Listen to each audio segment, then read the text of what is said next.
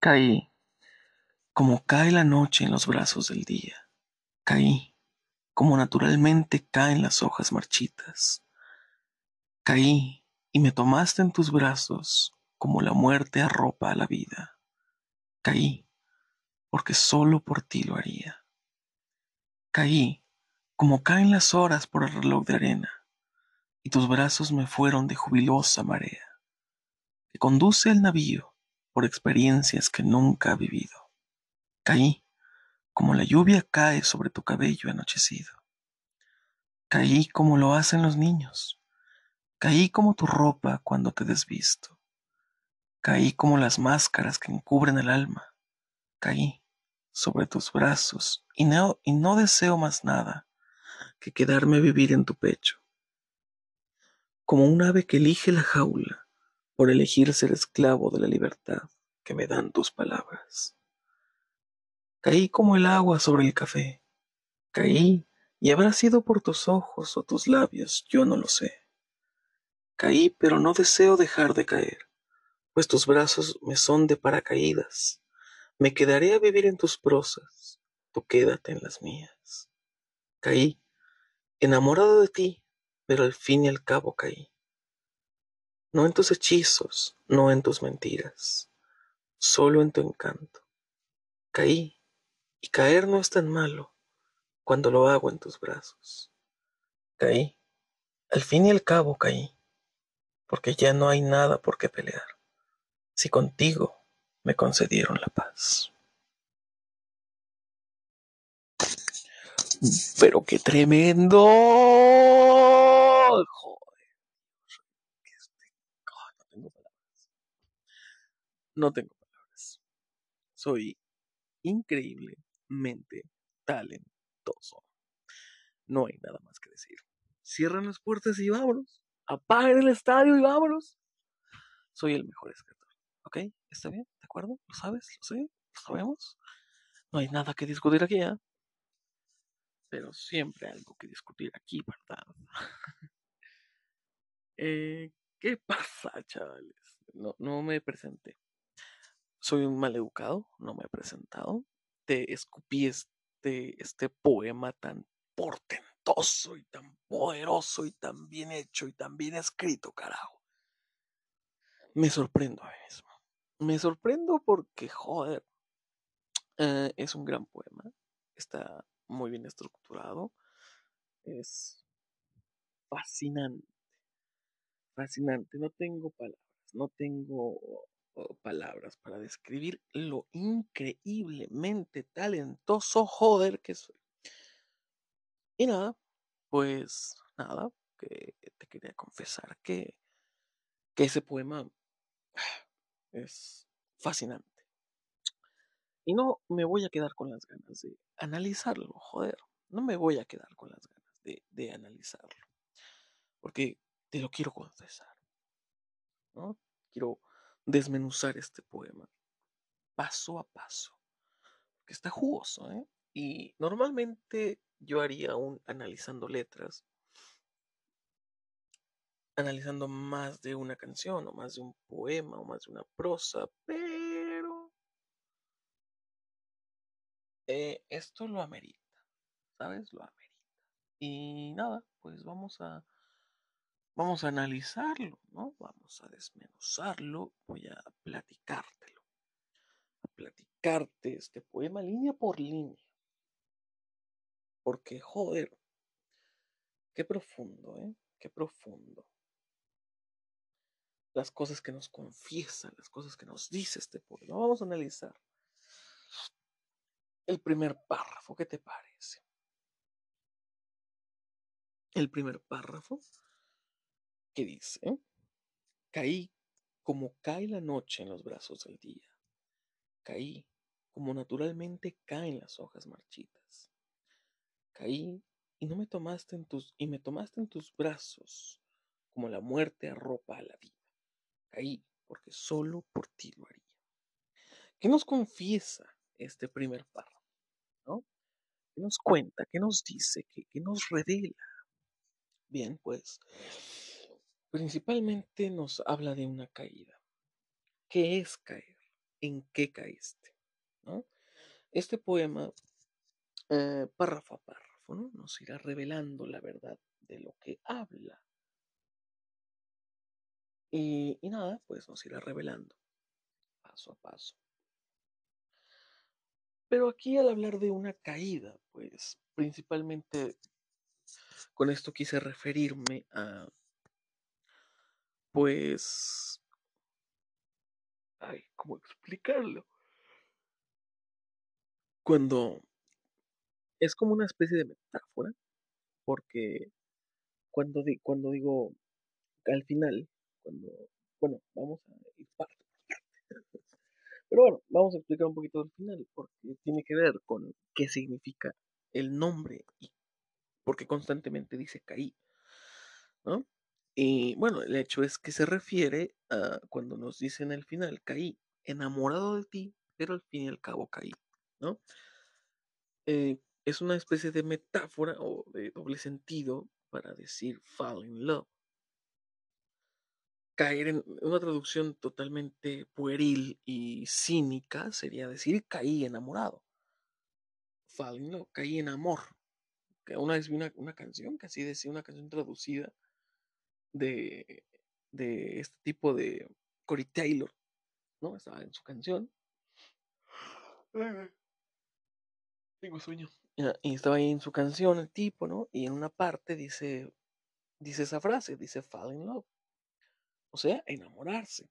Pero el traductor le, le pareció prudente decir caí en amor contigo. Porque no caería en amor con nadie más. Algo así dice la canción. Y me, pareció un poco gracioso, ¿no?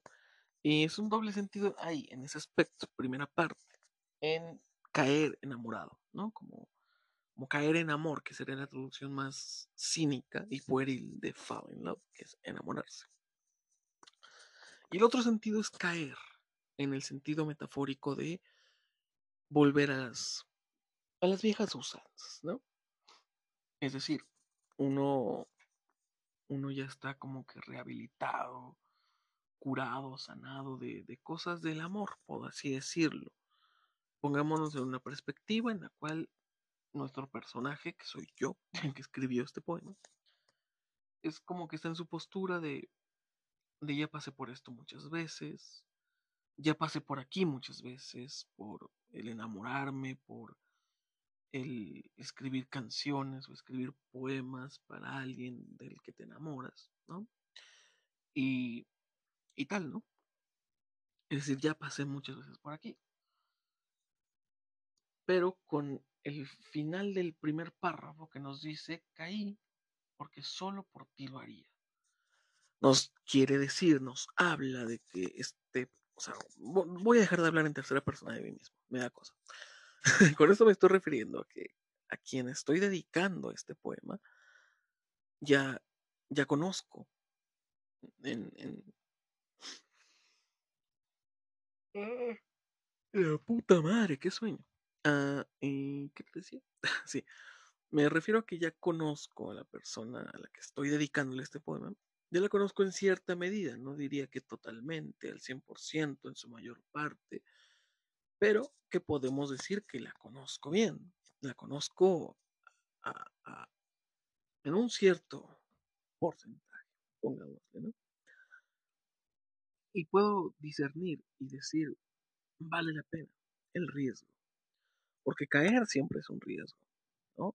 El, el arriesgarte, este llamado salto de fe, ¿no? Tirarte al pozo y, y, esperar que la mano amiga se extienda y te, te, te rescate, o que caiga contigo el vacío, no sé, el salto de fe, ¿no?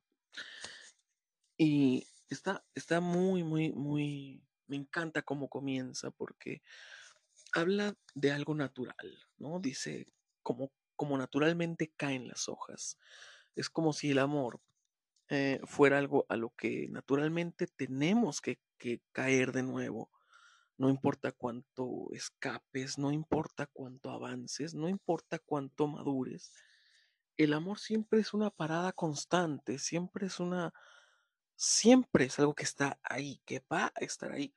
El amor es algo frecuente en nuestras vidas, algo a lo que siempre vamos a terminar cayendo, a lo que vamos a terminar regresando, a lo que vamos a... Es algo natural, es un proceso natural, es algo consecuente de la vida. Como caen las hojas marchitas. Esto, esto nos refiere que eh, el amor es algo natural a lo que tenemos que caer, como, como un ciclo. El que las hojas se marchiten y caigan es parte de un ciclo que al final va a dar más vida, va a dar más plantas y es el ciclo, ¿no? Que todo marchita, todo muere y luego vuelve a la tierra y de la tierra vuelve a nacer en un ciclo. E, el amor es un ciclo. El amor es algo, es algo que constantemente hacemos, ¿no? Un día te enamoras de alguien, pasan años, pasa el tiempo y vuelves a enamorarte. El amor no es algo de lo que puedes huir.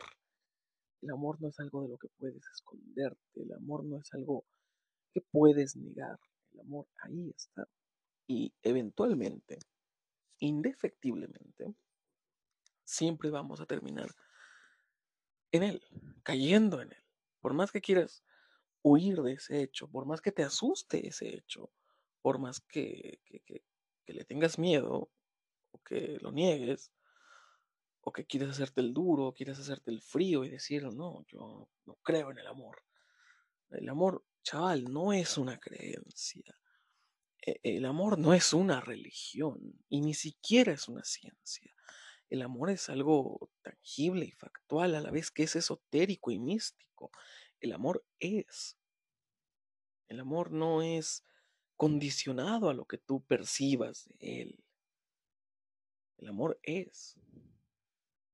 No, no, no existe bajo los parámetros de lo que tú creas como una religión.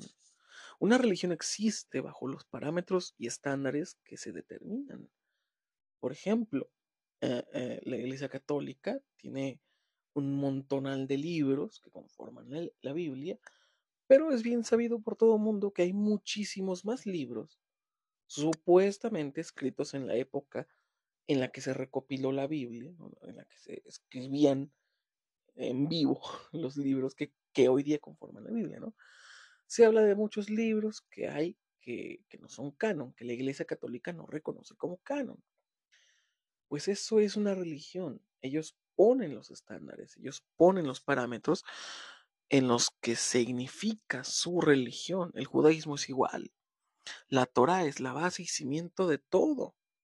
De ahí parte, de ahí se construye, pero el amor no tiene un cimiento, el amor no tiene no tiene una piedra angular, no tiene bases ni fundamentos, el amor es.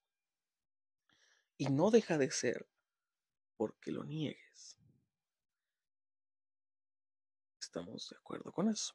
El amor es algo que existe indefectiblemente de que lo aceptes o no.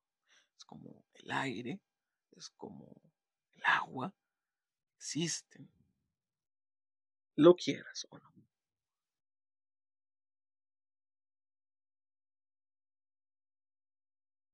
Y continúa diciendo, y me tomaste en tus brazos como la muerte arropa a la vida. Continuando de una forma diferente la frase anterior acerca de los ciclos, acerca de, de, de que algo marchite y reviva, como la muerte arropa la vida, ¿no? Como, como podríamos decir de igual manera, como la oscuridad o como, como la luz arropa la oscuridad como si pudieran existir una sin la otra, como la muerte arropa la vida, porque me encanta la metáfora de que la muerte y la vida son una especie, una suerte de amantes, porque no podrían existir una sin la otra, ¿sabes? Y me encanta percibir, o me encanta este hecho de ella y yo, de que nuestras mentes, nuestro, nuestros juicios, nuestras opiniones tan radicales a veces, tan similares en sus momentos, que a pesar de que parecemos opuestos, me encanta el hecho de romantizarlo y decir como si pudiera existir uno sin el otro. ¿Sabes? Me, me fundamentas tanto como yo a ti y es como, y es decir, como, wow, es como si pudiéramos existir el uno sin el otro, ¿no? Como si, como, como si este mismo poema pudiera existir sin la persona que lo inspira. Pero aunque estuviera solamente la persona que lo inspira, no existiría sin la persona inspirada. ¿Sabes? Es como un yin yang, ¿no? La musa y el escritor no pueden existir uno sin el otro. Porque si hay musa, hay escritor. Y si hay escritor, indefectiblemente hay una musa. No son indiferentes uno del otro.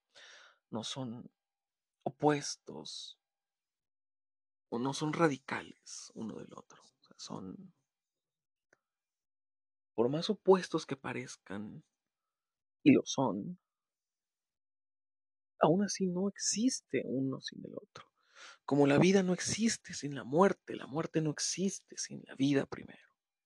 ¿no? Y me, me encanta esa, esa dualidad, ese balance de energías, porque nos habla de algo más que profundo, de un enamoramiento más que sencillo, más que un amor muy profundo, un, enamoramiento muy profundo. Y el segundo párrafo nos habla diciendo, caí como caen las horas por el reloj de arena, y tus brazos me fueron de jubilosa marea, que conduce al navío por experiencias que nunca ha vivido. Caí como la lluvia cae sobre tu cabello anochecido. Este párrafo me, me encanta, como que uno, uno tras otro me van encantando más, porque este nos dice, ahora nos habla del tiempo, ahora nos habla de, del avance. De, el, de que el tiempo, pues, es factual y fundamental de la vida y la muerte, porque la vida y la muerte son procesos y todo proceso lleva su tiempo, ¿no? Caí como caen las horas por el reloj de arena, como un paso lento, pero dedicado, diligente, un avance, un avance, ¿cómo decirlo? Un avance lento, pero diligente,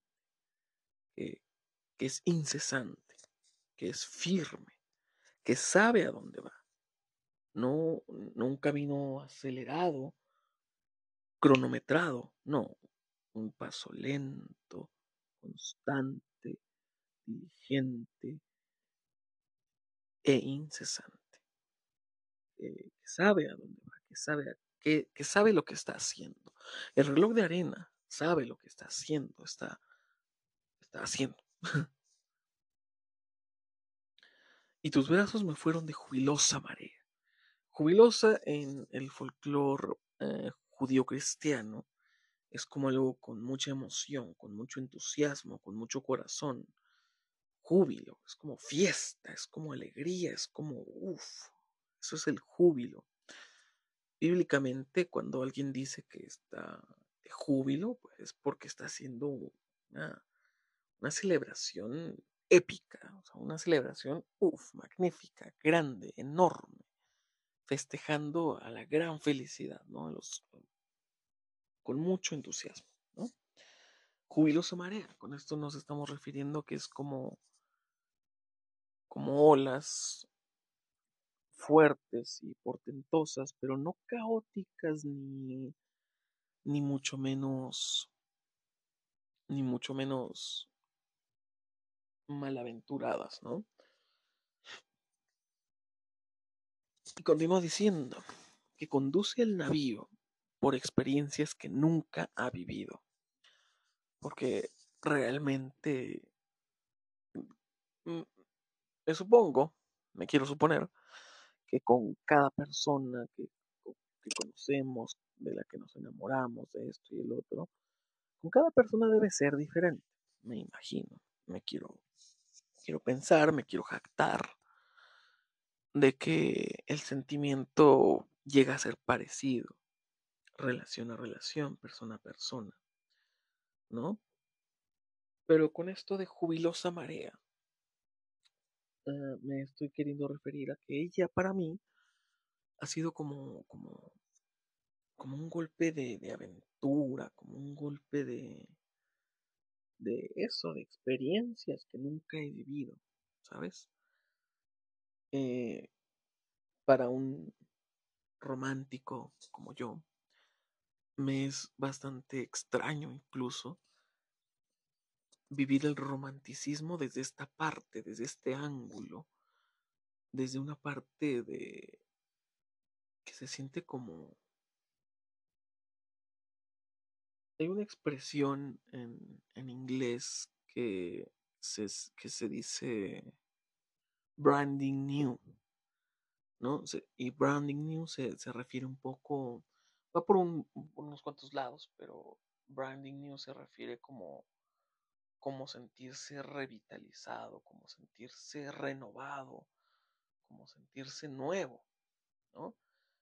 En canciones románticas y tal lo pueden guiar un poco por el, por el lado de sentirse joven de nuevo, sentirse branding new, maldita sea, es como, es como me siento como nuevo, me siento revivido, renovado, me siento que, que estoy en mi segundo aire, eso, a, eso quiero ir con, con esa frase de como jubilosa marea que conduce al navío por experiencias que nunca ha vivido.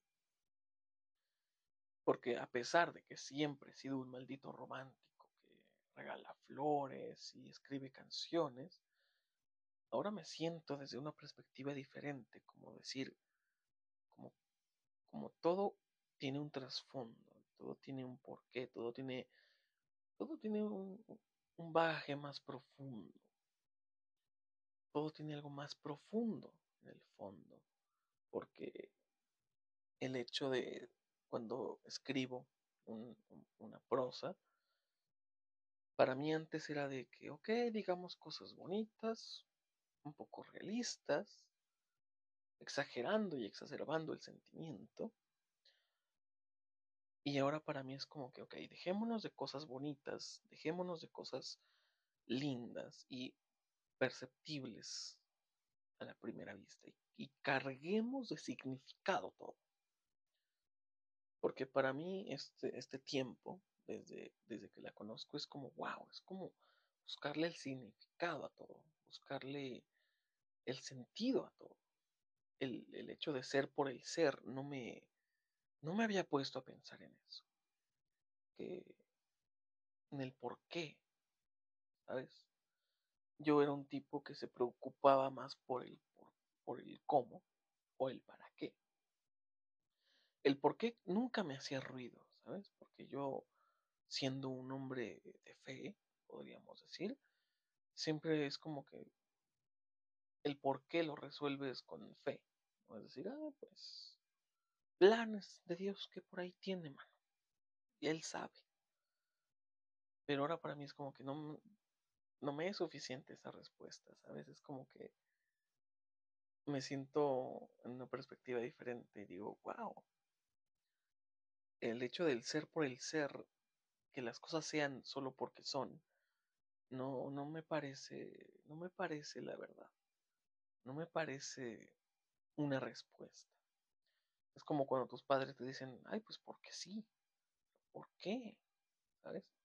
Abandoné mucho esa cuestión y ese ámbito de cuestionar, de preguntar y de no que no me sea suficiente una sola respuesta. Abandoné ese, ese método investigador por reemplazarlo con fe, con la fe.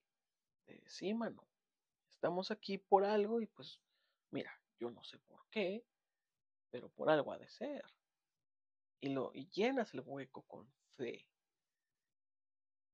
¿no? Pero ahora todo es más significante, ahora todo tiene un porqué. Ahora cada, cada cosa que hago, cada cosa que escribo, cada cosa que pienso, digo, ¿por qué? Y la cuestiono y la analizo y, pienso. Y, y, no creas, a veces eso es jodidamente extenuante. Es cansadísimo. Llegas a casa con el burnout en la cabeza de, wow, todo me lo cuestiono, ¿sabes? Quiero, quiero explotar, porque las preguntas se acumulan en mi cabeza y es como si, una olla de presión, está lista para explotar, ¿no? Y, y eso, ¿sabes? Son experiencias nuevas. Y con ella, no sé, a pesar de que, de que podríamos asumir que es el mismo camino del amor en el que caes enamorado. A pesar de eso, no se siente como el mismo camino de siempre. Es como, es como de que, mm, es como cuando regresas a tu viejo barrio y dices, hmm, esa casa no estaba. Hey, ¿dónde está el montículo de arena de construcción? ¿Quién se lo llevó? ¿Quién se lo llevó? Es como decir, oh, mira, ya hay un Oxxo. No había un Oxxo cuando yo vivía. Y regreso al barrio y ¡buah! Hay un Oxxo. Se siente un poco así, es como decir, es el mismo camino de siempre, pero hay cosas nuevas. Cosas que no estaban ahí antes. El análisis, el filosofar, el, preguntarse todo, el cuestionarse todo.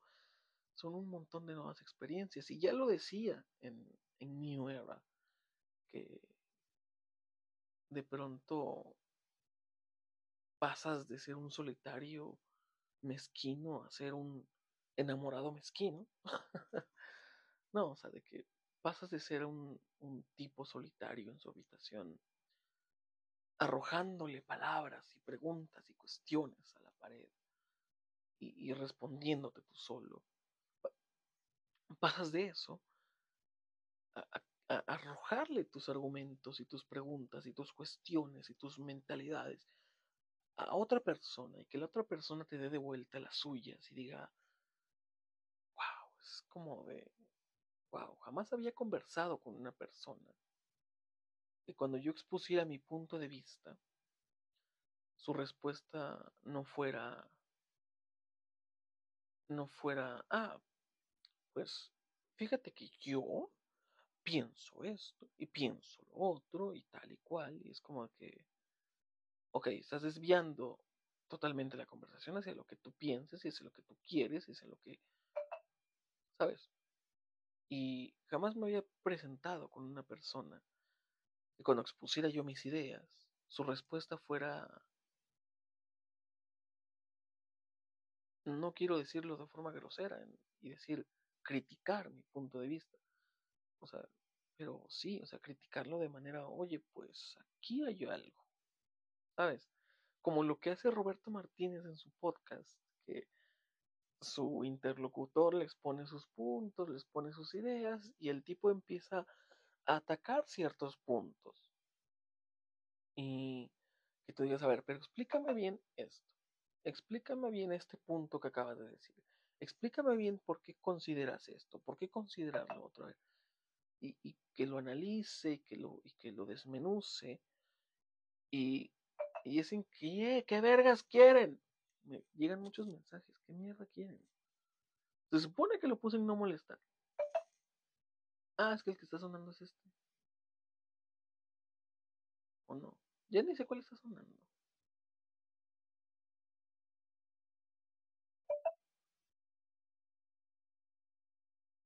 No sé.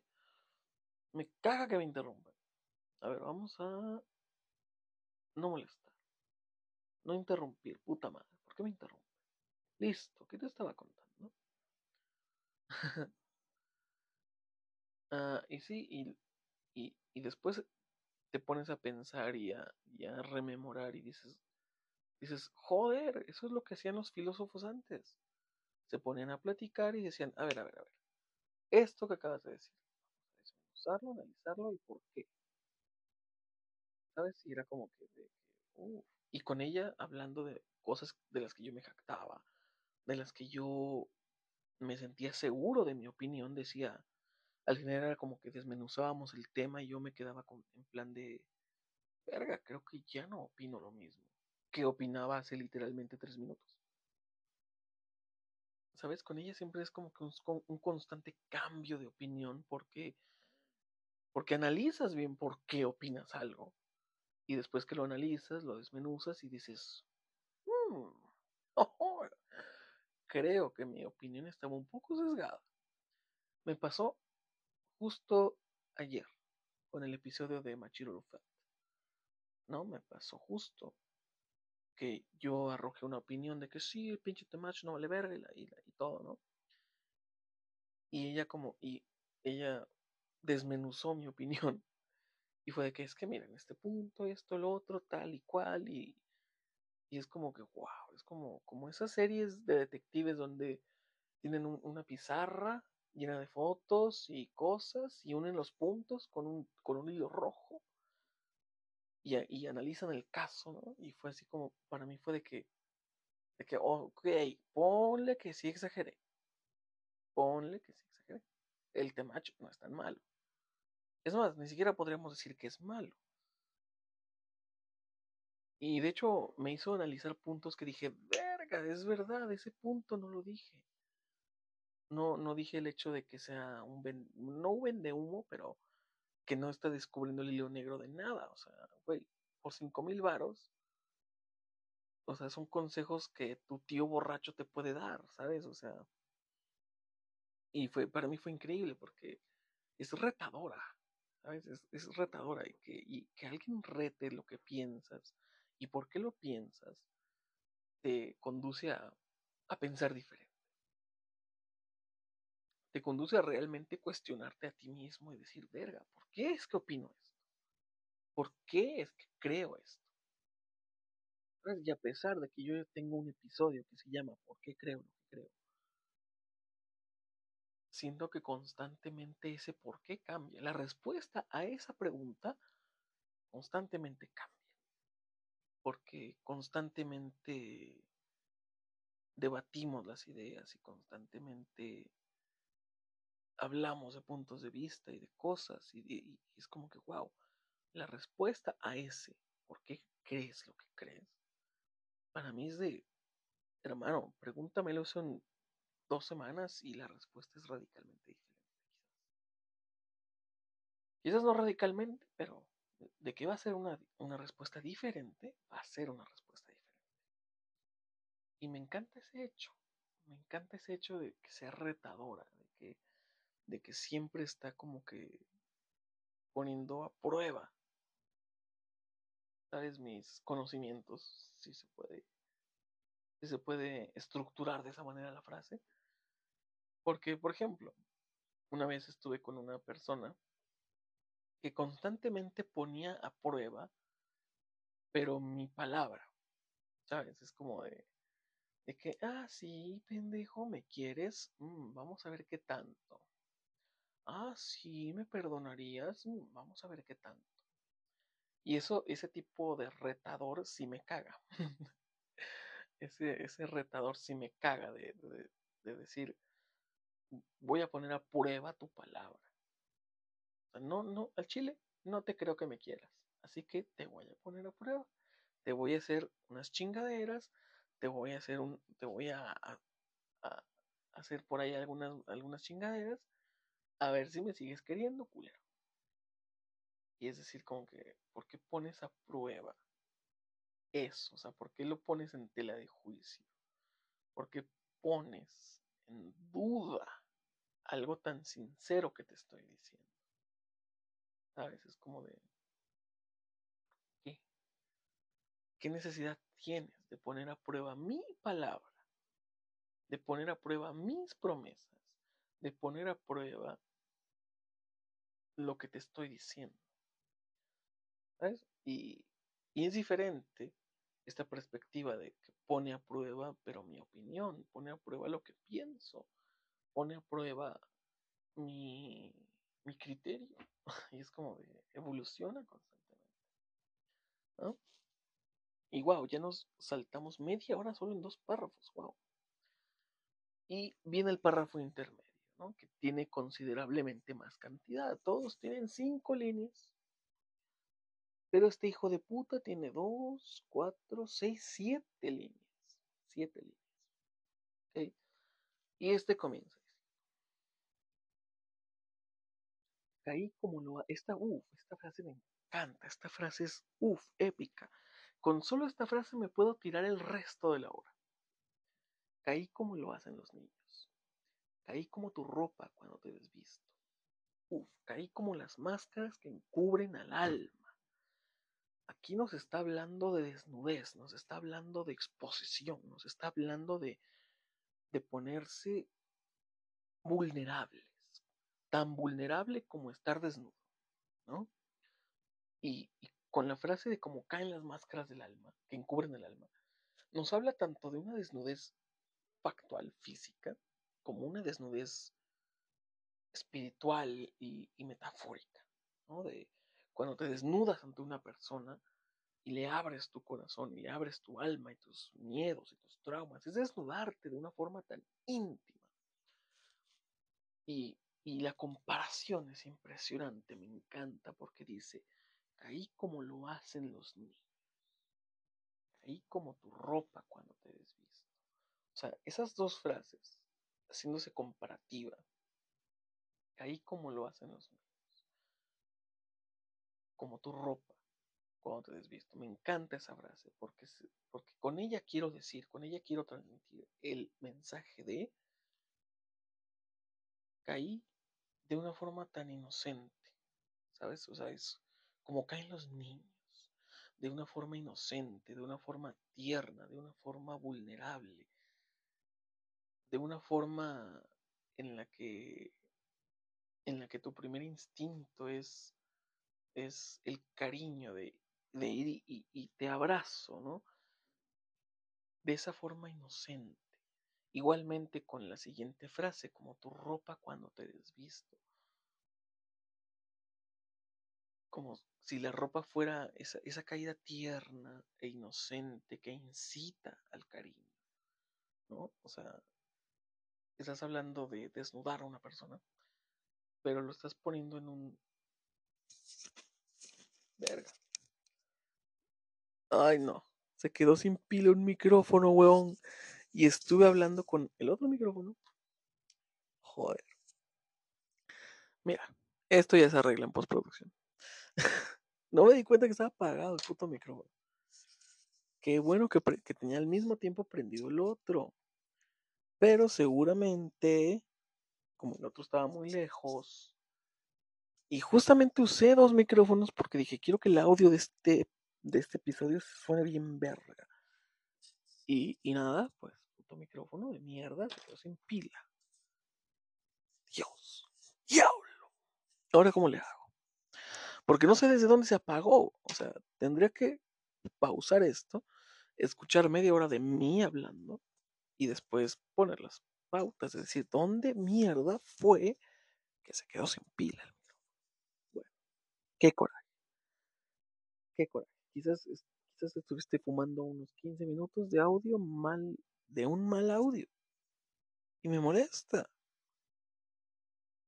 Me molesta porque soy...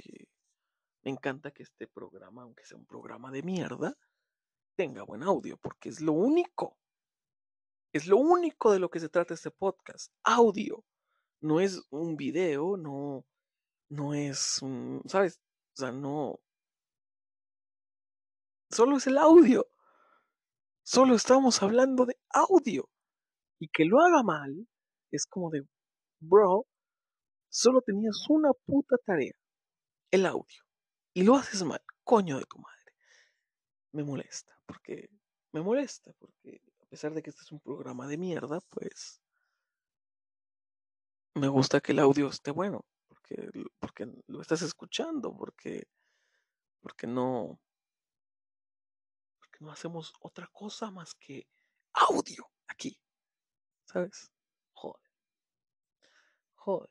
Pero bueno, quiero desmenuzar esa frase eh, desde una perspectiva de la inocencia, desde una perspectiva dulce. O sea, con todo esto estoy queriendo decir que caer enamorado de alguien no es malo, pero también paso a paso este poema nos va confesando de algo muy fundamental cuando te enamoras de alguien. Que sea recíproco. ¿Sabes? Porque constantemente nos repite eso, constantemente en este párrafo lo vamos a ver de nuevo. Pero bueno, caí como lo hacen los niños. Caí como tu ropa cuando te desvisto. Caí como las máscaras que encubren el alma. O sea, estás hablando de que... Y, y esa frase de como tu ropa cuando te desvisto es como... Sí, visto desde una postura factual, de decir literalmente te estoy desvistiendo, como de una forma tierna, de una forma dulce y de una forma, ¿sabes? Como, como decir sí de una, desde, desde, el, desde, el, desde el vamos de algo pasional, de algo sexual, pero no con la cabeza humeando de, de deseos carnales, sino de, de verdaderamente el amor. Y no quiero decir la frase porque te vas a reír, pero esta frase se refiere a hacer el amor, literal. Y, desvestirte ante una persona no solamente físicamente, o sea, no solo quitarte literalmente tu ropa, sino quitarte esas máscaras que encubren tu alma, que encubren lo que eres en el fondo por el miedo de que digan, de que digas, ay, no sé cómo va a reaccionar esta persona si me ve totalmente vulnerable y endeble ante ella. No sé cómo va a reaccionar. Y creo que el, el, el amor tan genuino y tan, tan, tan verdadero está en eso mismo, en, en, mostrarte así de vulnerable y que no tengas y que no tengas un problema, ¿sabes? Es algo romantizado a full si tú quieres, totalmente romantizado si tú quieres, pero es algo más sincero y genuino.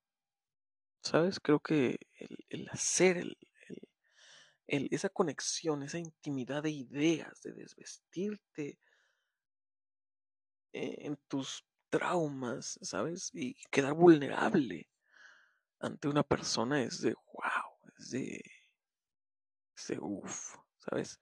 Ya lo decía yo en el episodio de íntimo, o sea, que para mí esa es una intimidad más profunda y verdadera, porque creo que me has escuchado decirlo, coger puedes coger con cualquiera, pero ponerte vulnerable, hablar de tus miedos e inseguridades con alguien,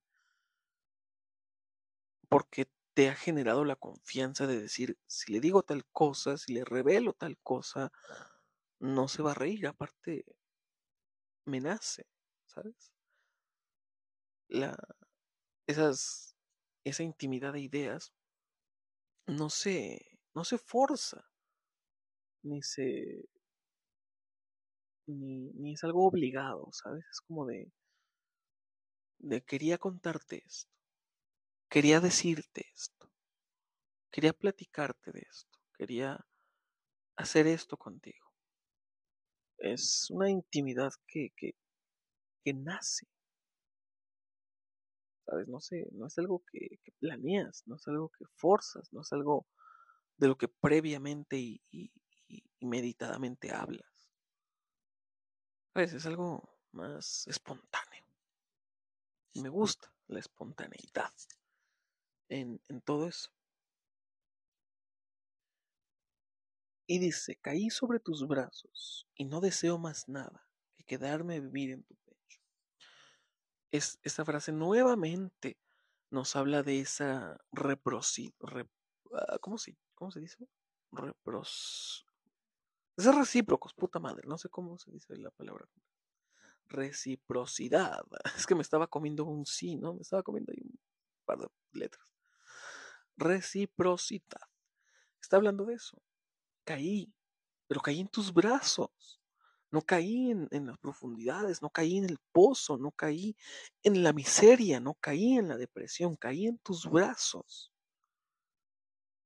Tus brazos cálidos y, y amorosos, caí en eso. Ahí fue donde, a donde fui a dar. Y no deseo más nada que quedarme a vivir en tu pecho. No deseo nada más porque creo que, y por eso no me siento listo para hablar de la lealtad y la monogamia, porque siento que tengo una opinión demasiado extrema, pero a la vez muy libera- liberal. Es como que, como que vas a escuchar mi opinión sobre la lealtad, sobre la fidelidad, y me vas a decir, cabrón, decídete si eres jodidamente conservador o jodidamente liberal. Joder, decídete. En serio, mi, mi postura sobre eso es muy así. Es como que, ok, o eres jodidamente conservador o eres jodidamente liberal, hermano, decídete. Y, y creo que ahí radica, ¿sabes? Ahí radica la lealtad y, y la fidelidad. En el hecho de, en eso, no deseo más nada que quedarme a vivir en tu pecho.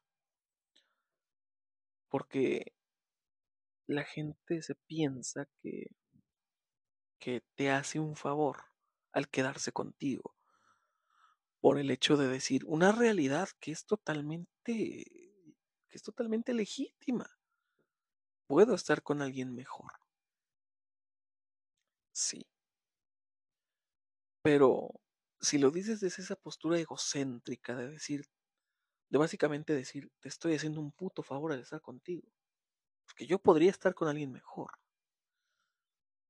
Es una realidad, medianamente, porque sí, puedes estar con alguien más.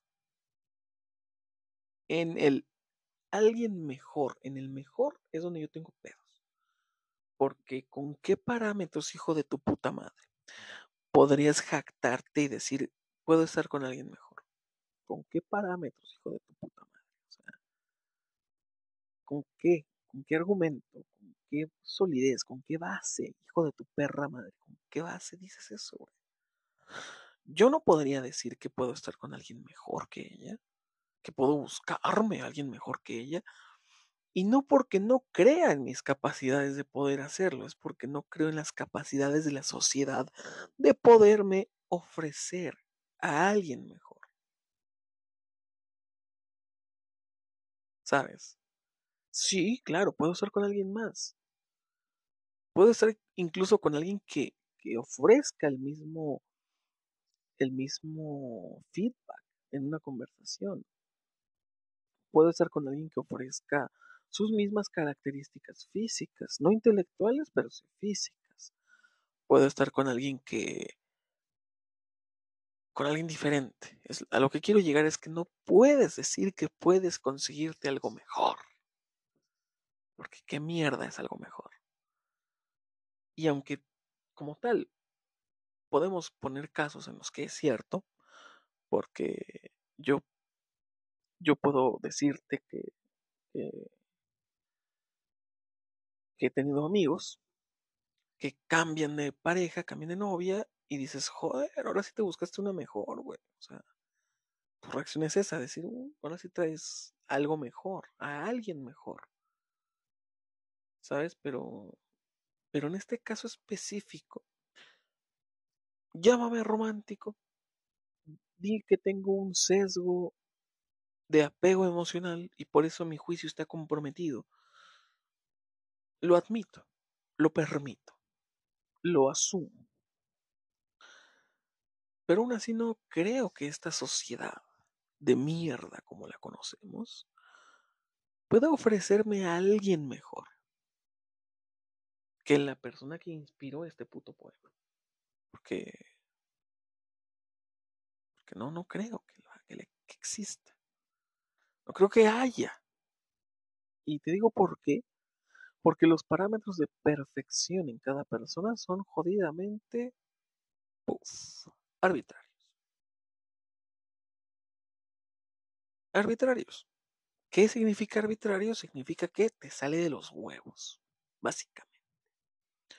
Cuando alguien dice que tomas decisiones arbitrarias, se está refiriendo a que tomas decisiones que te las sacas de los huevos. ¿Por qué quisiste? ¿Por qué te nació? Porque mi huevo dijo, así es, señor, hágalo, haga la vuelta. Y ya, está, listo, se finó, se jodió. Así es la vida. Es una serie de decisiones arbitrarias. Es todo. Eso es la vida. Y, ¿sabes qué? Es fantástico.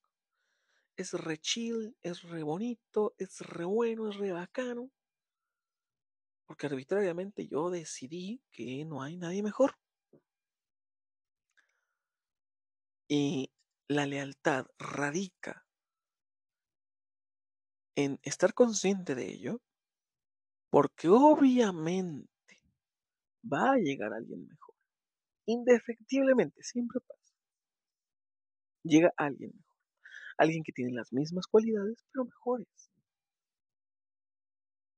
Dígase más joven, dígase de un mejor cuerpo, qué sé yo, pero la lealtad radica, la fidelidad radica en esa frase, en no deseo más nada, aunque lo pueda tener, aunque yo sepa que lo puedo conseguir, aunque yo sepa que puedo ir más lejos, que puedo ir más arriba, no deseo más nada. Ahí radica la fidelidad. En que llegue alguien efectivamente mejor que la pareja que tienes hoy día. Que, que reúna las características que tu pareja ya tiene, pero mejores.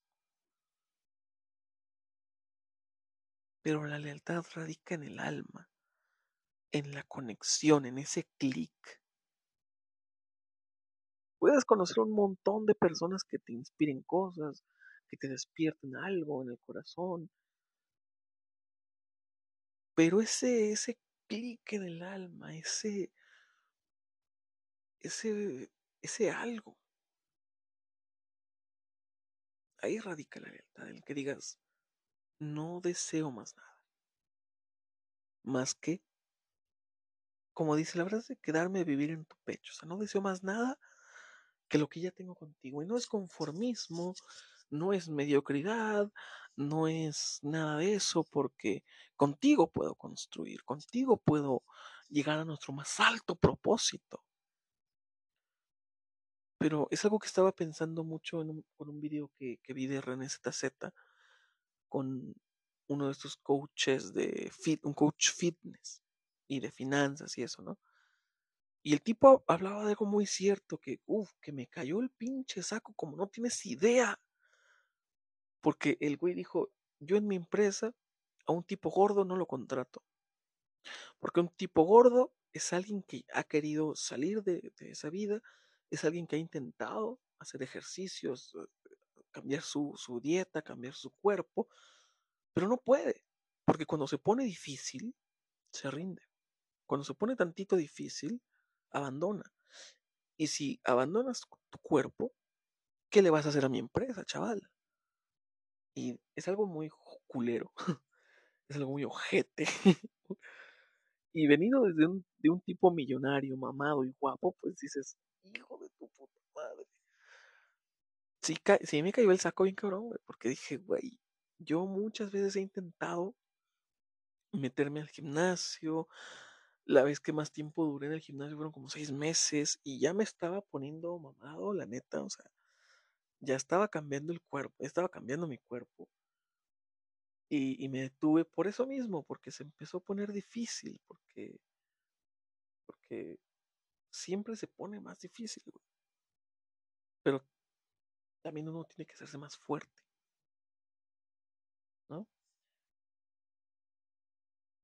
Y no sé, creo que eso significa la fidelidad para mí. El decir, sí, tengo una mejor opción, pero esa mejor opción es incertidumbre porque ¿qué voy a hacer? ¿Sabes? Construir de cero, empezar de cero, cuando aquí ya tengo algo bien, ya tengo algo bueno, y no es conformismo ni mediocridad, porque dices, contigo puedo construir, contigo puedo llegar a mi más alto propósito. ¿Y por qué voy a, a renunciar a ello? ¿Por vanidad? ¿Por alguien más joven? ¿Por alguien de mejor cuerpo? ¿Por alguien mejor entre unas arbitrarias comillas? No sé. no sé, yo creo que jamás me verás rezarle a otro Dios que no sea Jehová. Jamás me verás rendirle tributo ni pleitesía a nadie que no sea Jehová. Creo que eso es lo que puedo prometerte. Que no me verás dándole amor, escribiéndole canciones o siendo afectuoso con nadie más que no seas tú. Porque para mí eso es la fidelidad. Si le soy fiel a Dios, en el momento más oscuro, en el momento más jodido, si puedo mantener mi fe con el Eterno, ¿en serio no me crees capaz de mantener el amor por ti? Joder. Joder, me ofende. Me ofende. Y eso, chaval, que pues... En esa frase radica la fidelidad. El decir, no deseo nada más que quedarme a vivir en tu pecho. Porque aquí es perfecto, aquí es hermoso, aquí puedo construir, aquí puedo vivir, aquí puedo cumplir mi más alto propósito. ¿Por qué irme a otro lado? ¿Por vanidad? ¿Por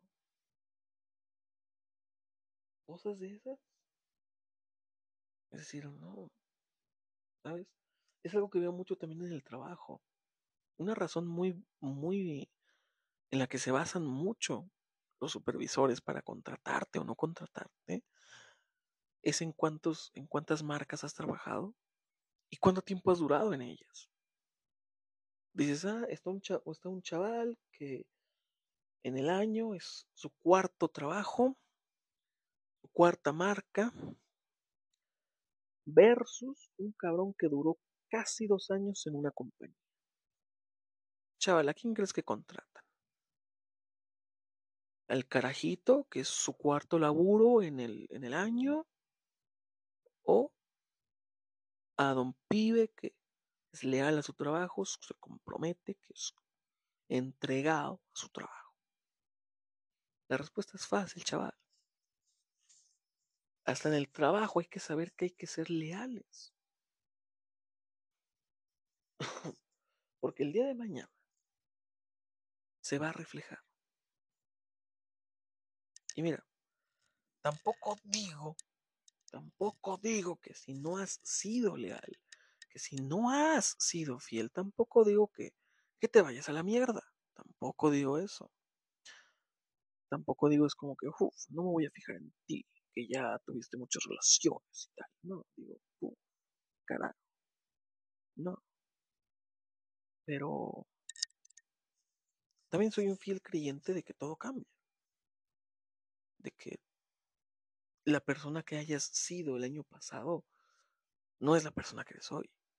Y es más, si siguieras siendo la misma persona que fuiste hace un par de años, puta madre, te garantizo que contigo no me acerco. Te garantizo que una palabra más no te dirijo. Porque a mí me interesa el cambio, a mí me interesa la evolución, a mí me interesa crecer.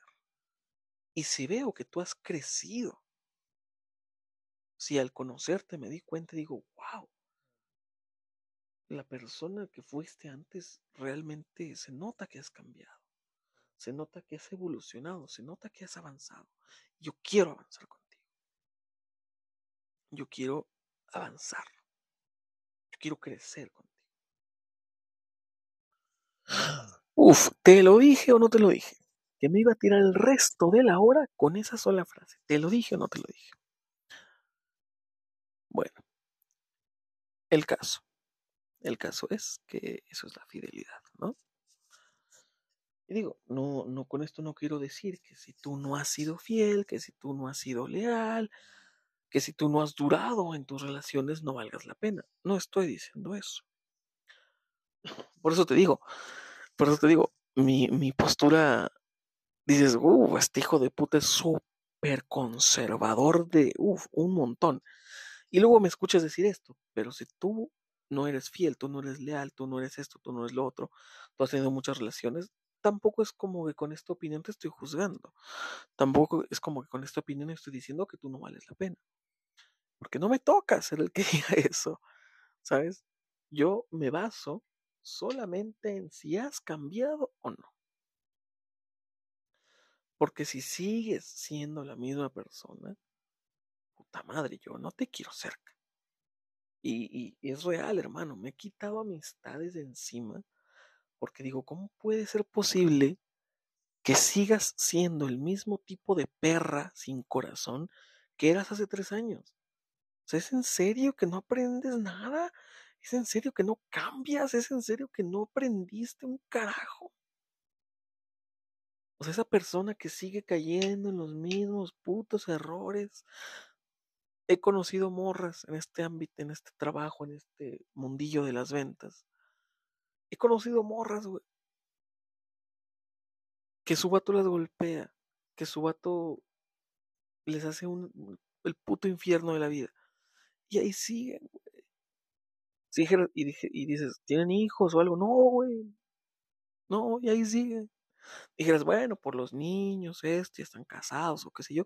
No, güey, ahí siguen. El güey se va, la vieja se va de puta, el güey regresa, la morra se vuelve a encular de él, el vato la golpea, luego se va, esta vuelve a andar de puta, luego el vato regresa, y así es su puto ciclo, así es su puta vida. ¿Sabes? O sea, conozco otra también que pasa de un chacalón a otro y siempre el mismo tipo de vato, hasta los vatos se parecen. Dices, ay, es que si no cambias, si no cambias no tengo nada que hacer contigo. Chile. Y créeme, sí, sí, sí he mandado a la verga muchas amistades por eso, güey, porque digo, ¿cómo puede ser posible que tres años y no cambies, güey? O sea, ¿cómo puede ser posible que también conozco otro morro, güey? Dos años, güey bueno, casi, con, este ya casi son dos años. Dos años, casi dos años, güey, conocerla. Ponle un año y garras, un año ocho meses, casi dos años conocerla. Y sigue siendo el mismo tipo de persona, el mismo tipo de persona que no dura en los jales, el, el mismo tipo de persona que dura tres meses en un jale, que dura dos meses en un jale, que dura un mes en un jale. Y se sale por lo mismo. Es que no vendo, es que pinche tienda cool. Y siempre pide la misma tienda también. Chingada madre. O sea, te sales de una marca porque dices, es que no vendo. Y te metes a otra. Pero te metes en la misma tienda. Hija de tu puta madre, ¿no crees que el problema es la tienda? ¿No crees que el... O sea, si dices, no vendo porque no hay gente, pues vete a una puta tienda, mi reina, en la que sí haya gente. No te agüeves, no te aferres a esa tienda, güey. También conozco, conozco otro güey en una tienda donde ya casi no vende, donde le queda bien lejos la puta tienda, batalla un chingo para llegar a la tienda, luego anda pidiendo prestado para las combis cuando es, es casi llegando la quincena, güey. Digo, cabrón, cabrón, si ya sabe, y ya lo han intentado sacar de esa tienda un chingo de tiempo, un chingo de veces, y el güey no se sale de esa tienda, güey. El güey está huevado a estar en esa tienda. Ya no le deja estar en esa tienda. Ya no es rentable estar en esa tienda. Ya casi no venden en esa tienda. Y ahí sigue, güey. Le hacen la vida imposible en esa tienda. Y ahí sigue, güey. Digo, ¿cómo es posible, güey? Que, que dos putos años estés en el, mismo lugar, soportando las mismas mamadas, y no cambies, güey. No te estoy diciendo renuncia, vete a la verga, cambia de jale. Pero sí, o sea, en este ámbito de las ventas, digo, güey, tan fácil que es cambiarte de tienda, güey. No soportas esa tienda. En esa tienda no se vende. En esa tienda te queda lejos y no vendes. Cámbiate de tienda, hijo. Es muy fácil, güey. ¿Sabes? Digo, uno como promotor es muy fácil, güey. Pides tu puto cambio y listo, güey. Y listo. Pero chinga madre, ¿no? Chinga. Y en fin, o sea, no quiero juzgarte a ti, persona que intenta cambiar su vida. No intento juzgarte a ti, persona que en su pasado la ha cagado. Yo también la he cagado. Y, lo admiro, ¿sabes? O sea, admiro esa gente que se ve al espejo y dice, la he cagado. Y estoy cambiando. Estoy intentando cambiar. Estoy, estoy sobrellevando esto y estoy, estoy cambiando. Pero esa misma pinche gente, esa gente que me caga es la gente que se ve al espejo y dice, el mundo es una mierda, el mundo está en mi contra, es que el mundo, es que la vida, es que esto, es que Dios, joder, cambia. Tú eres el culpable de todo, porque tú decides lo que te pase. Tus malas decisiones te llevan a los mismos lugares. Sencillo, simple, se finil, así es. Uno es el que tiene que cambiar, güey. O sea, uno es el que tiene que cambiar. Y mira, yo era ese típico güey. era ese típico güey que seis meses en un jale y verga, güey, ya me aburrí, ya me quiero salir, güey. Y me pasó, güey. Pero por ejemplo, cuando estuve en Oppo, llegó a ese punto de que, verga, güey, estoy harto, güey. Seis meses aquí, güey, en esta marca, estoy harto, quiero renunciar a la verga. Pero sí me planteé y me puse a pensar y me dije a mí mismo, güey, no puedes estar haciendo la misma mamada cada rato, güey. No puedes estar aplicando esa de ya me harté, ya me aburrí, ya me hartaron, hijos de su puta madre, ya me voy. Puedes estar aplicando esa, güey. O sea, no, o sea, ya, güey. En ese momento tenía yo que, güey, como 24 años. 24, 25, güey. Y yo se me puse a pensar, dije, güey, tienes 25 años, cabrón. O sea, ya no puedes andar con esas mamadas de a los seis meses me aburro y, renuncio. No, güey. Tienes que cuidar tu pinche jale. Y no, pues, pues sí, duré más de un año. Y sí llegó otra vez cuando me robaron la moto. Aparte yo andaba bien peleado con mi supervisor. Y era como que mandé toda la verga de un día para el otro, güey. Fue como que de puta madre. Puta madre. Sí, fue muy radical, güey. Fue muy radical, güey. Y, y luego me metí a seguros y estuvo bien culero ese juego, estuvo culerísimo ese trabajo al chile. Trabajar de gente de seguros de Liverpool es la peor cosa que me ha pasado en la vida, güey. O sea, no puedo yo enumerarte algo más ojete, güey. O sea, de todas las cosas, de todas las cosas que me han pasado, todos los jales en los que he estado, ese ha sido el jale más ojete que he tenido en la vida, güey. Y, mira que trabajé en el Oxxo y trabajábamos 16 horas diarias. Y, trabajar en seguros de Liverpool es lo peor que he hecho en la vida, güey. Mal pagado, un pinche estrés que te cagas. Un pinche estrés, pero que te cagas en serio, güey. Un pinche estrés mal, mal pedísimo, güey. Mal, mal, mal pedo, güey. Y mal pagado. O sea, aparte, aparte pinche jale me quedaba bien lejos, güey. Siempre andaba pidiendo prestado, güey. Siempre andaba bien jodido, ¿no? Y duré dos meses en ese jale, güey. O sea, dos meses y, reventé porque dije, no, no mames, este pinche trabajo no vale verga, güey. Luego me metí a vivo. me metí a vivo. Y fue como que, ah, está mejor, está más relajado, está más chido, güey. Pero igual, o sea, me como que recaí en ese en eso de que váyanse a la verga y renuncié. Recaí en eso porque dije pinche jale culero, pinche jale ojete, la verga, güey. En lugar de decir, güey, pues me voy a cambiar de tienda, güey. O sea, si en esta pinche tienda no está saliendo la venta, pues déjame cambio, cambio de tienda, güey, en corto. Y sabes, es lo que debí de haber hecho, es lo que debí de haber hecho. Pinche cambio de tienda y a la verga, güey. Y ahorita, güey, o sea, y luego, y en ese tiempo me, me, me ofrecieron un jale en Movistar.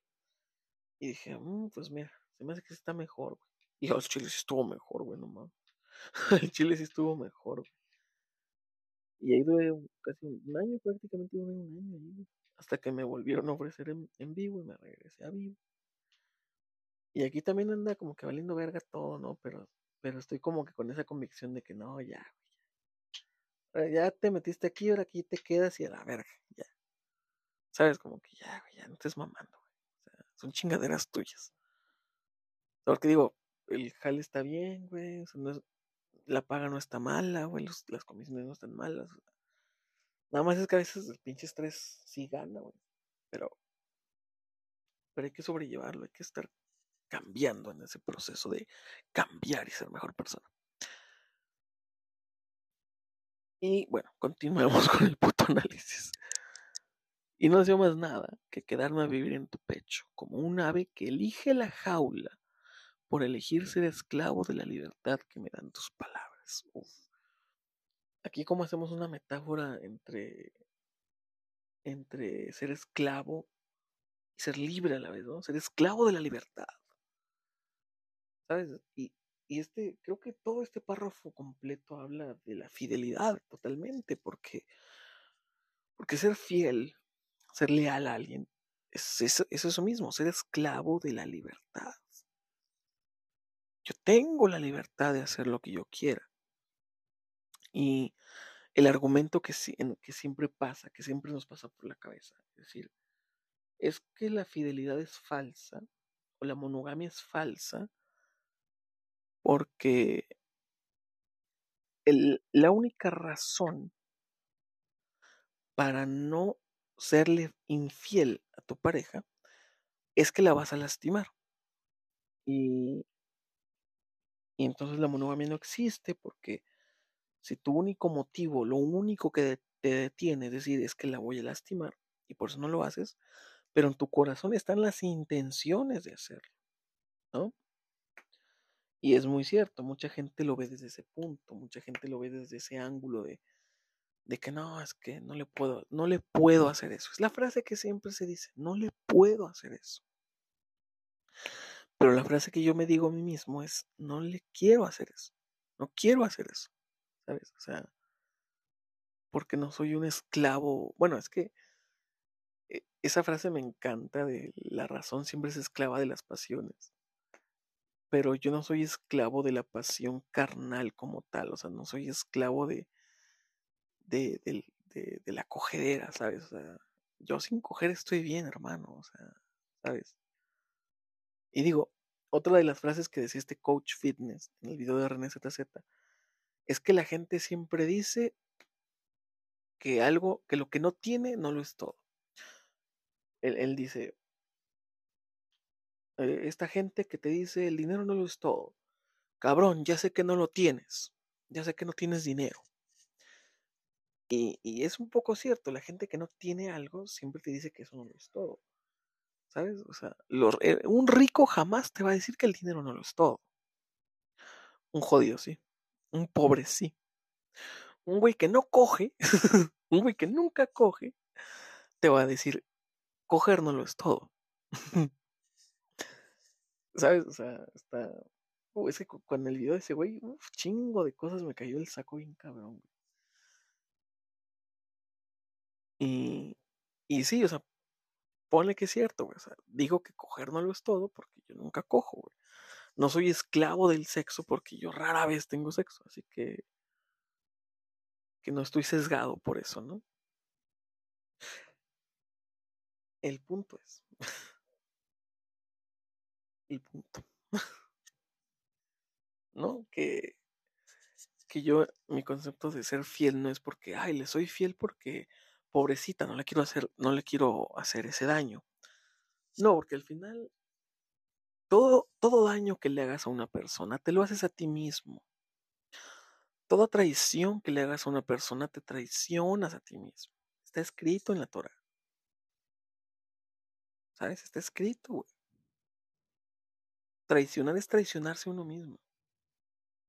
Traicionar tus valores, traicionar tus ideales, traicionar tus convicciones. ¿Y cómo nos libramos del impulso o,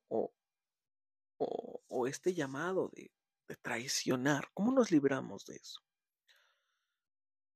Pues teniendo una mente más centrada, una mente que sabe lo que quiere, una mente enfocada, una mente disciplinada. ¿sabes? Porque en esa temporada, vamos a hablar del trabajo, en esa temporada alta, en el que todas las marcas están contratando gente a lo pendejo.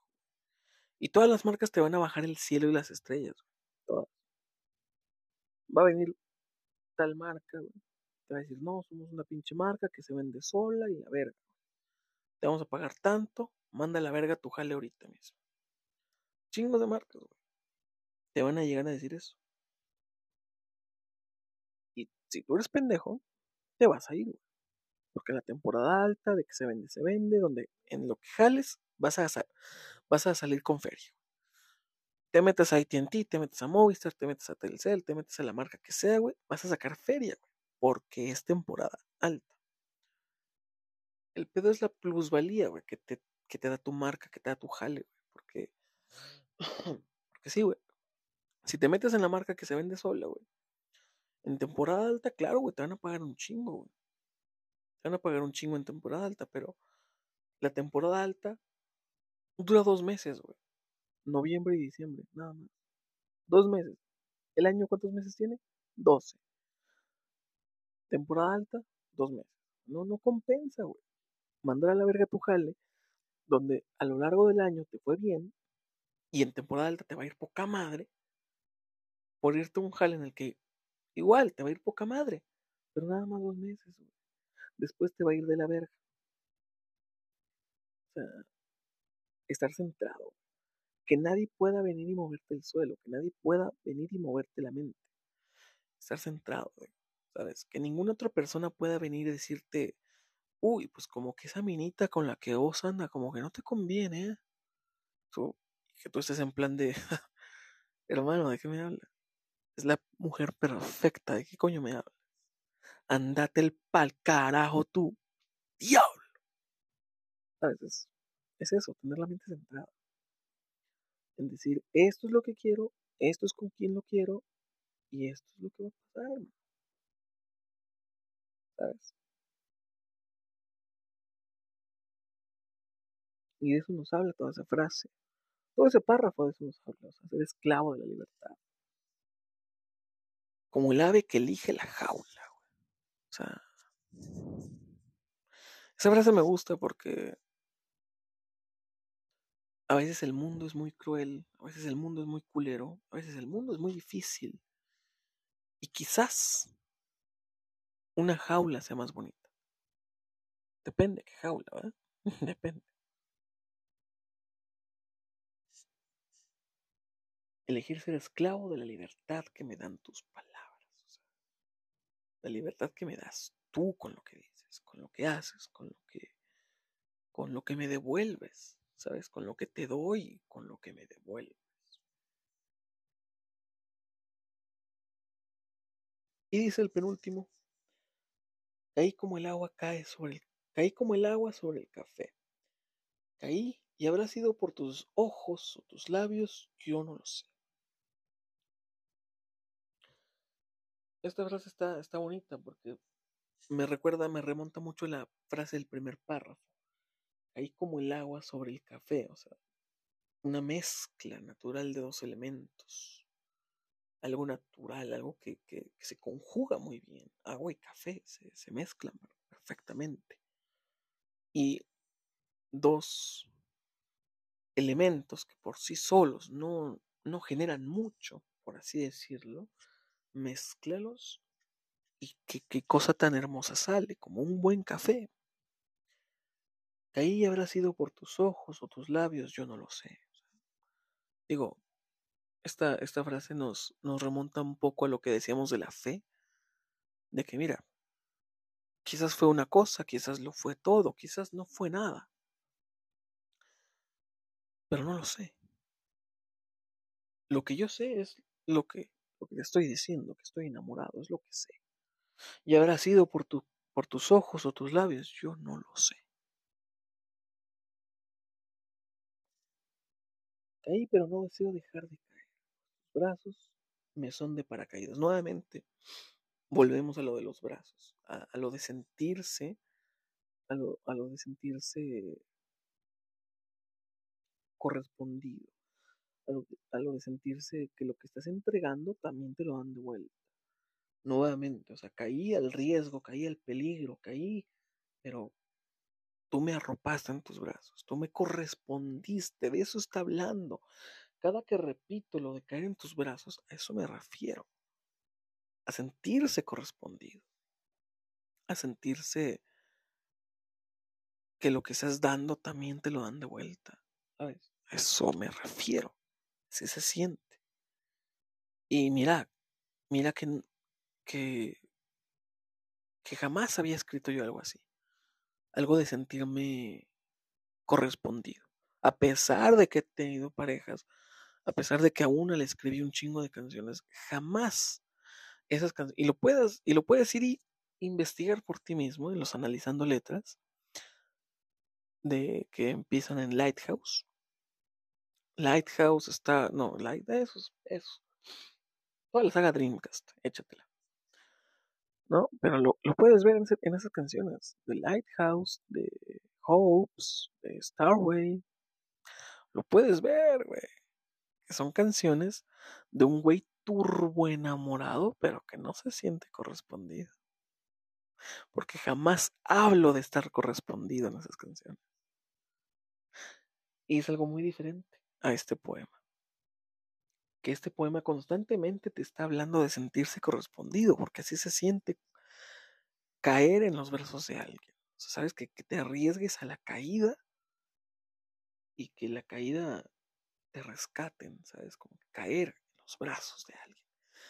Con esa, esa frase es una metáfora de sentirse correspondido. Me quedaré vivir en tus prosas, tú quédate en las mías. Uf. Porque tus, tus brazos me son de paracaídas.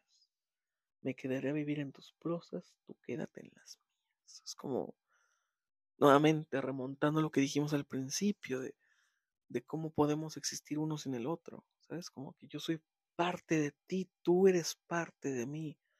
Tus prosas, mis prosas, son, están conectados, somos uno mismo. ¿Sabes? Es, uf, es la cúspide del romanticismo este maldito poema. Y el final nos dice, caí enamorado, enamorado de ti, pero al fin y al cabo caí no en tus hechizos, no en tus mentiras. O sea, este, este poema finaliza como diciendo, como aclarando, ¿no? De, de sí, o sea, caí, pero, pero no fue porque me habló bonito, no fue porque me endulzó el oído, no fue porque de esas típicas morras que, que te muestran un chingo de interés, que, que te hacen sentir como que eres súper especial y, y luego te engañan. ¿sabes? A eso se refiere, con, no caí ni en tus hechizos, ni en tus mentiras, solo en tu encanto, o sea, solo en lo bello que es escucharte hablar, escucharte reír. Eso, en eso caí, en ese encanto, en esa maravilla. ¿Sabes? Solo en tu encanto. Caí y caer no es tan malo cuando lo hago en tus brazos. Caer Enamorarse no es tan malo cuando me correspondes. Sentir amor no es malo cuando me correspondes. Enfrascarte en una relación no es tan malo cuando me correspondes. eso se refiere. Cada que digo caer en tus brazos, a eso me estoy refiriendo. Sentir eh, el hecho de que te extrañe tanto, justo ahora, joder, justo ahora la extraño tanto. Y no es malo. Y no se siente mal.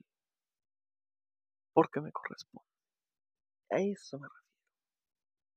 Con eso lo digo todo. Hermano, con eso. Extrañarte no se siente tan mal. ¿Sabes? Sentir nostalgia de la última vez que nos vimos no se siente mal que se me estruje el corazón y diga, uff, no la he visto. Quiero verla, necesito verla. No se siente mal.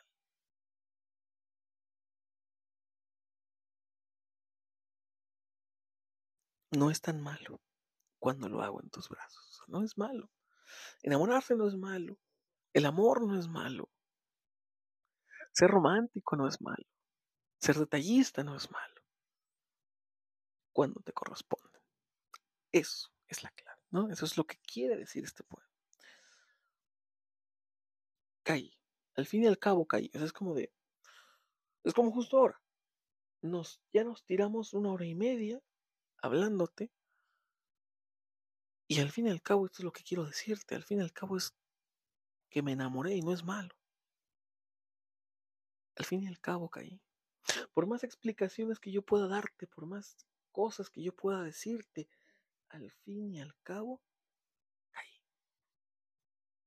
por más vueltas que le demos, por más enrollos en los que nos metamos, al fin y al cabo, caí, caí enamorado. Porque ya no hay nada por qué pelear. Es, es como termina, me encanta. Porque ya no quiero averiguar nada, porque ya no quiero experimentar más nada, porque ya experimenté lo que tuve que experimentar, ya lo hice. Con una vez a mí me basta. Con una vez que me engañaran, con una vez que anduve con alguien solamente por el capricho de no decirle que no. Ya aprendí a que esas cosas no se hacen. A que no debes andar con una persona que no te gusta, pero solamente por no rechazarla. A, no, andar, a no perdonar ni volver a relacionarte con alguien que te engañe. ya aprendí a que no, que no cualquiera que venga y te endulce el oído quiere decir que te está diciendo la verdad. Con una vez que me pasen las cosas, yo aprendo, a excepción de las motos. Porque seriamente estoy considerando comprarme otra, pero viendo cómo está el clima de la verga y que ya lleva como una semana lloviendo, yo te diría, hermano, una moto otra vez, no. Ya aprendí, dos veces, fueron suficientes. Porque ya no hay nada por qué pelear. Sí, ya no hay nada, O sea, ya. Para mí ya no hay ¿Sabes? No hay nada por qué pelear, güey. Ya. No estoy peleado yo. Ya, o sea, yo estoy tranquilo. Pero ojo, venime a molestar, hijo de puta, ¿con quién te encuentras? Yo ya no voy, yo ya no voy buscando pleito, eso sí. Yo ya no voy buscando pleito, pero búscame, hijo de tu puta madre. ¿Sabes? O sea, no quiero alardear, ¿no? No quiero ahí andar de pinche lucina aquí, güey, pero pues por las buenas soy bueno, soy a toda madre. Caga el palo y es lo que vas a recibir de vuelta. En la medida en la que me cagues el palo, es la medida en la que te lo voy a cagar a ti. Sencillamente. Ni más ni menos. Pero a eso me refiero, aquí ya estoy tranquilo, no le busco pleito a nadie, no me peleo con nadie quien quiera venir a buscar pleito, pues tampoco es como que vamos a dejar, ¿verdad? Y eso, porque ya no hay nada por qué pelear. ¿no? Y digo, porque también lo veo mucho en el círculo en el que me muevo, ¿no? De esta gente que es bien pinches criticona, pero mal pedo, güey.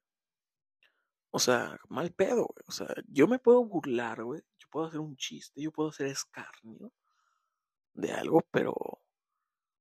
Pero no, no una crítica tan, tan infantiloide. ¿Sabes? O sea, estas críticas de. Por ejemplo, todos tenemos el típico amigo que está empezando a ir al gimnasio. Y el güey con dos meses, pues empieza a tomar fotos, ¿no? Empieza a subir fotos ahí sin camisa y la verga. Y digo, sí, es ridículo. O sea, es, ridículo un güey que con dos semanas en el gimnasio se empieza a tomar fotos. Pero, güey, es un proceso. o sea, tú, tú no sabes si las fotos las sube por alucin porque realmente quiere documentar su proceso, güey. Y hoy día las redes sociales están tan encarnadas en nosotros que es imposible no usarlas para documentar nuestros procesos. ¿Sabes? O sea, y sí, o sea, todos tenemos ese típico amigo que sube sus fotos acá en el espejo, haciendo poses de mamado. Y dices, tú lo ves y dices, no mames, parece una pinche campamocha parada. Pero está bien, güey, es su proceso, güey. ¿Sabes? Está bien, güey. Yo no puedo criticar el cuerpo de ese cabrón. Si yo no tengo un cuerpo más verga que el de ese cabrón. Y la gente que ya tiene un cuerpo más verga que el de ese cabrón, ya entendió que aún así no lo puedes criticar. ¿Sabes? O sea, porque está en una disciplina, porque está en en un sacrificio, porque está en un proceso que tú no estás haciendo. O sea, yo cuando critican gente así, güey, que va al gimnasio y se toma fotos, güey, o sea, fotos así encuerado, bueno, sin camisa y haciendo poses de mamado, digo, yo no los critico, güey, el chile. Porque yo, yo ya estuve ahí, güey. O sea, yo ya estuve en ese proceso, que lo he abandonado varias veces. Pero Pero pues, digo, o sea, ¿con qué cara criticas, güey? O sea, y es que esa pinche gente que todo lo critica, güey. O sea, que todo, que todo el puto día están de criticones, güey. Que todo el pinche día están fijándose qué anda haciendo fulanito, qué anda haciendo menganito. Cabrón, póngase a hacer sus cosas, güey. Póngase a hacer sus cosas, cabrón. O sea, el chile, güey, cuando te pones, cuando te enfocas y te pones a hacer tus cosas, no te queda puto tiempo para andar criticando, güey.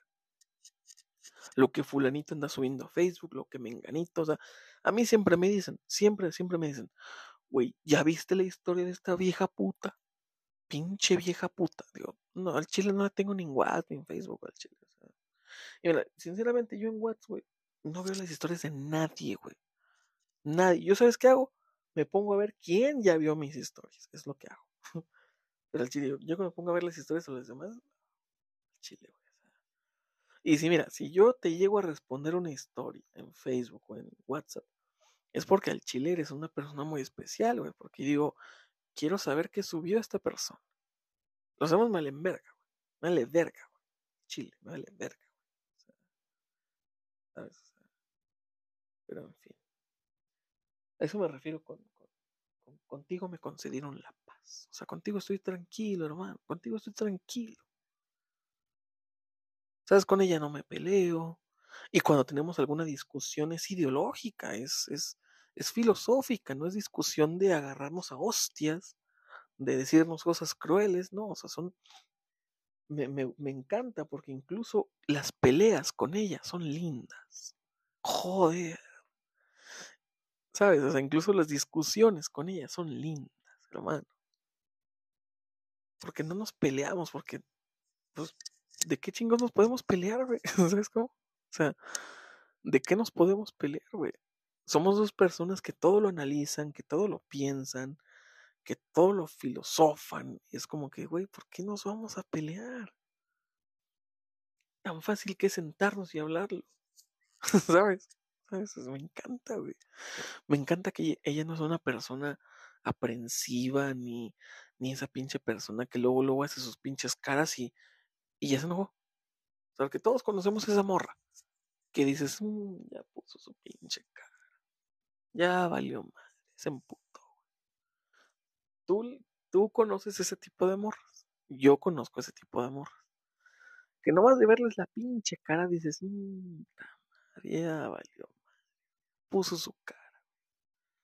No, se me hace que ya me voy, Carlos. Ya me voy, güey. Ya puso su pinche jeta esta vieja. O sea, me mama, me super mama que ella no es así, güey. Me super mama que ella no es así, güey. ¿Sabes? Me encanta, güey. Me encanta. Porque a mí me cagan las morras que son así, güey. Que ponen su pinche jeta y a saber por qué se enojó, carnal. Pero tú ya sabes que ya se enojó. Dios Padre bendito y en su gracia sepa por qué se enojó, pero se enojó, cabrón. Digo, cabrón. ¿Sabes cómo? ¿Sabes cómo? Me encanta que ella no es así. Que no es aprensiva, ni, ni impulsiva, ni, ni que hace sus pinches jetas y ya, se enojó. No, o sea, si algo si algo le causa el, el, mínimo malestar o el mínimo, la mínima sensación de que esté incómoda, lo dice. Y es como que, ok, vamos a hablar de ello. Es como, o sea, y ni siquiera se siente como una discusión de vamos a hablar de lo que siento. No, nada más se, es como que vamos a hablar de eso. O sea, es como de ese punto, de esa cosa, de esa situación, de vamos a hablar, la concha de la madre. ¿Sabes? Es, es impresionante.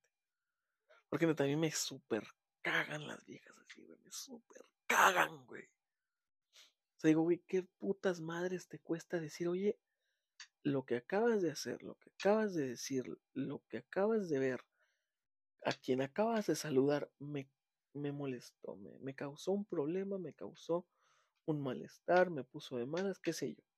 ¿Qué mierda te cuesta decir eso? ¿Qué mierda te cuesta decir, oye, pues, que tengas esa opinión se me hace un poco raro, ¿no? O sea, me causa un poco de como que, como contradicción, porque tú no sueles ser así. Tú no sueles opinar eso, tú no sueles comportarte de esa manera. Así que me causa un poquito de, de de contradicción. ¿Me puedes hablar de eso? ¿Me puedes explicar eso? Es muy diferente eso a poner tu pinche cara de perro y, y transmitirle con tu pinche vibra súper pesada a todos en una habitación que ya te emputaste. O sea, digo, coño, coño. Y es de qué mierda les cuesta mantener la compostura. decir, oye, ¿sabes qué? ¿Podemos hablar de esto? ¿Podemos discutir esto? ¿Podemos hablar de estos puntos en concreto? En lugar de poner tu jeta o ponerte a gritar. A mí me caga la gente que grita. Me caga cuando grita. ¿Qué hace la gente que grita? ¿A qué se dedica la gente que grita? ¿Qué hace la gente que grita?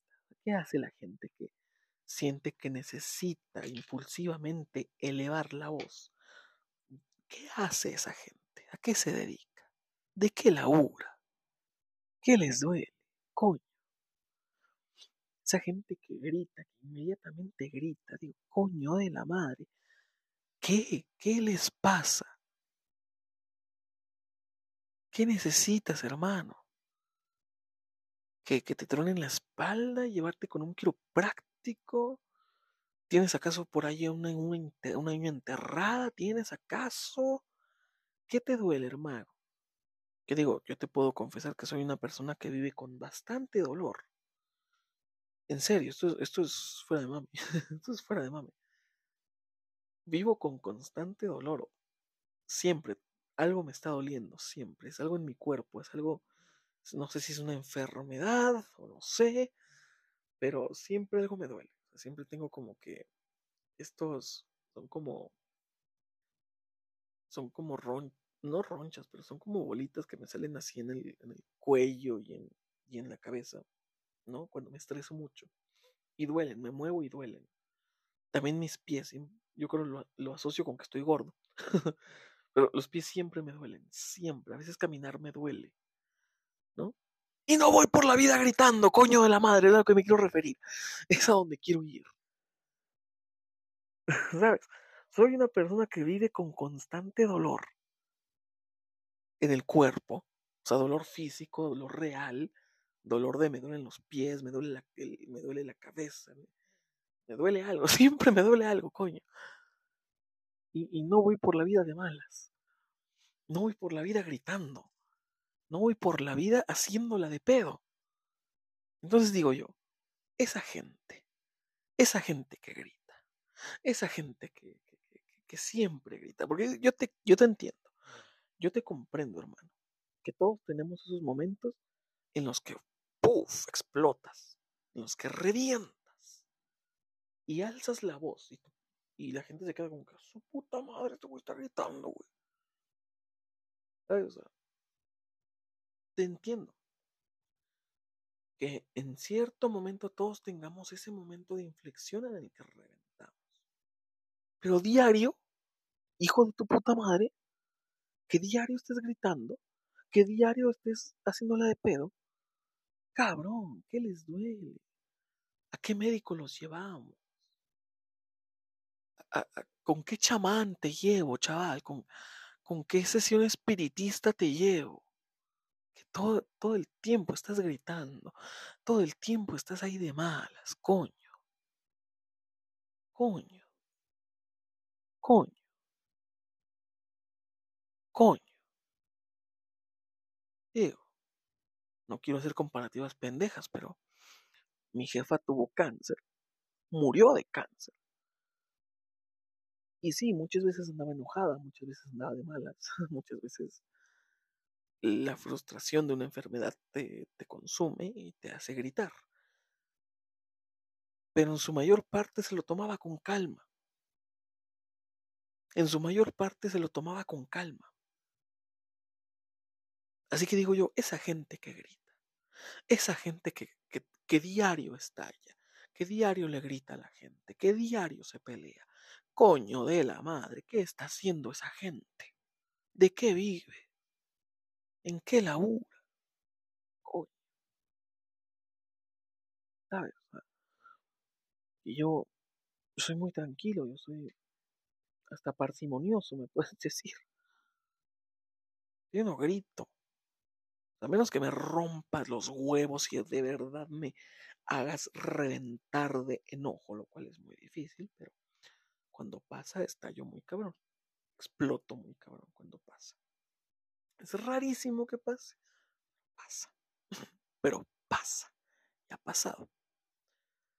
Pero mi punto es ese, o sea, que, que yo vivo con dolor, vivo estresado, vivo con que algo me duele, vivo con que siempre es algo. Conmigo siempre son algún puto achaque. Pero tampoco es como que voy por la vida diciendo, ay, estos pies, cómo me duelen. Ay, esta espalda me está matando. También esa gente me estresa, coño. coño, a mí también me duele, joder. Pero deja de quejarte. ya nos desviamos mucho. ya nos desviamos mucho. Y, y, el, y el point de todo esto es decirte que desde que la conozco me siento muy tranquilo, muy en paz, muy feliz, muy a gusto, muy bello, todo es hermoso. Y San se acabó. Ese fue el poema de Caí. Lo analizamos durante casi dos horas, hermano. Dos horas aquí sentado, me quiero morir.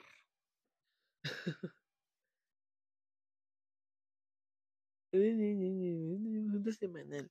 Sí, ya sé que tenemos junta semanal, ya sé.